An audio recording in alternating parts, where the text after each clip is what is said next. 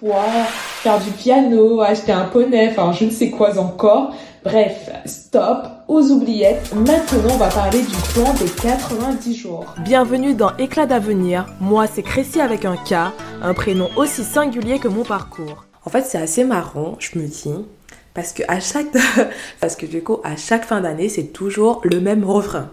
Alors du coup, quelles sont tes résolutions euh, pour l'année prochaine? Ah bah je veux perdre du poids, je veux commencer du piano, je veux devenir bilingue. Bref, des objectifs hallucinants le plus souvent qu'on se met sur une longue période, alors que le plus souvent, début janvier, toujours motivé, mi-janvier, bon ça commence à redescendre, et début février, il n'y a plus personne. Malheureusement, vous n'êtes pas les seuls. J'ai été aussi dans ce cas et je pense qu'on passe tous euh, ce cap des nouvelles résolutions. Franchement, je vous invite à regarder à chaque fin d'année quels sont les pubs qui reviennent.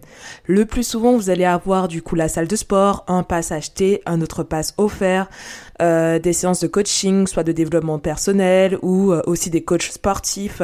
Quoi d'autre encore euh, Beaucoup ce que je remarque aussi, ça va être les programmes minceurs et tout cela parce qu'en fait, on va jouer sur vos émotions, les émotions de résolution de début d'année justement.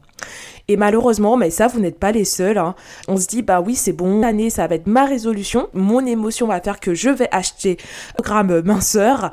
Euh, début janvier, je vais être motivée. Mi-janvier aussi. À partir de début février, oulala, le gâteau commence un peu à s'effondrer. Et après, bah du coup, vous dites, waouh, une année, c'est tellement long que je vais avoir le temps. Et malheureusement, c'est le plus souvent comme cela qu'on arrive à échouer nos résolutions de début d'année. Et maintenant, nous allons voir ensemble. Moi aussi, je vais vous donner mon expérience personnelle, comment j'arrive du coup maintenant à garder mes résolutions. En fait, aujourd'hui, moi, je ne parle plus de résolution de début d'année, mais plutôt du plan de 90 jours hein, que je vais vous expliquer bien évidemment tout au long de ce podcast.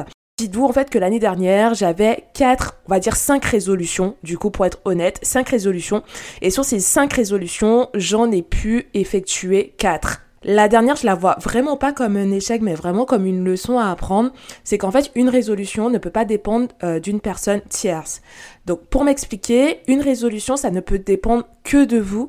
Vous ne pouvez pas dire, euh, ben, euh, moi, du coup, ma résolution, c'est partir faire le tour du monde avec ma moitié. Vous voyez? Effectivement, ça peut être un projet, mais pas une résolution.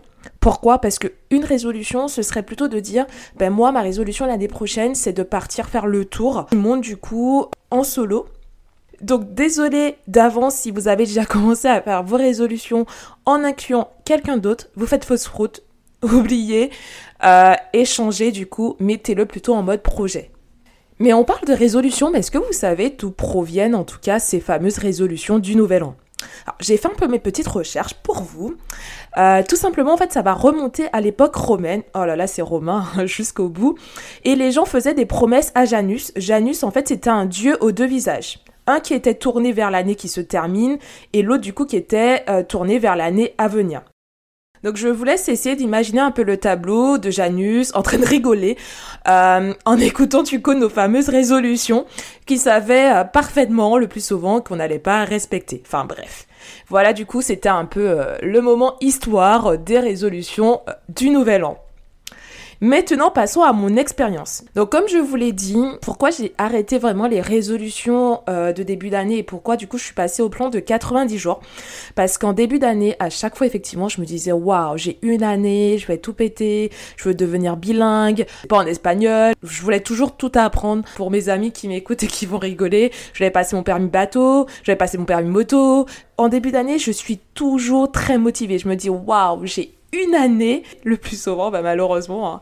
je suis ni bilingue espagnol, euh, je n'ai pas mon permis moto, je n'ai pas mon permis bateau et je pense pas que ce sera demain la veille.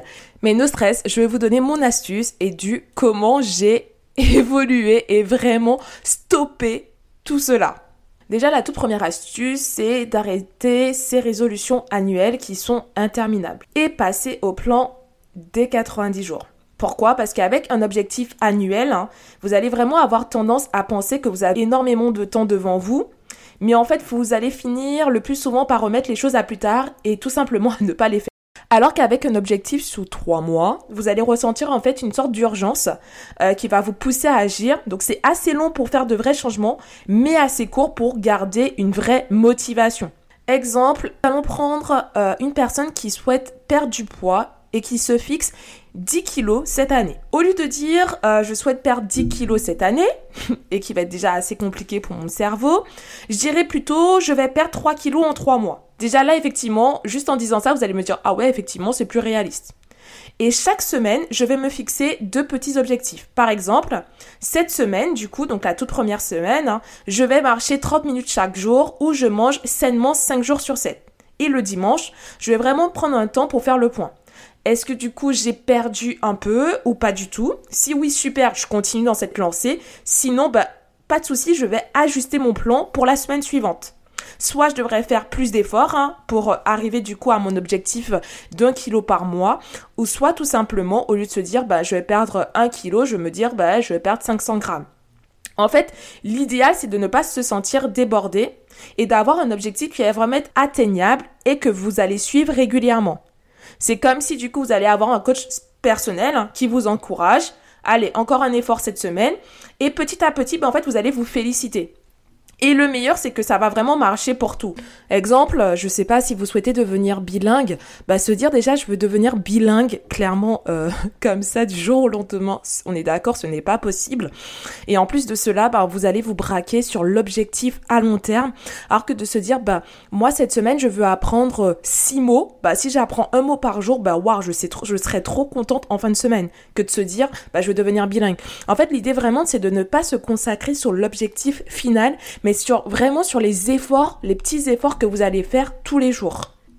Alors j'espère que vous avez pu comprendre, je l'ai fait rapidement, mais vraiment aussi pour euh, simplifier euh, tout cela et surtout euh, pour que vous puissiez avoir tous les éléments pour commencer votre année 2024 sur bah, pas de bonne résolution, mais sur un plan de trois mois, comme vous avez pu l'entendre et j'ai hâte de voir comment vous allez être bluffé hein, parce que vous allez réaliser.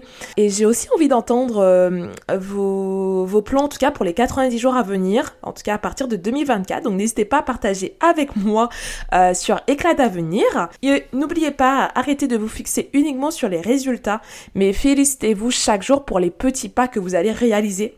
Aujourd'hui, c'est le dernier épisode de 2023 de mon podcast, lancé il y a tout juste un mois, et j'en suis euh, vraiment fière.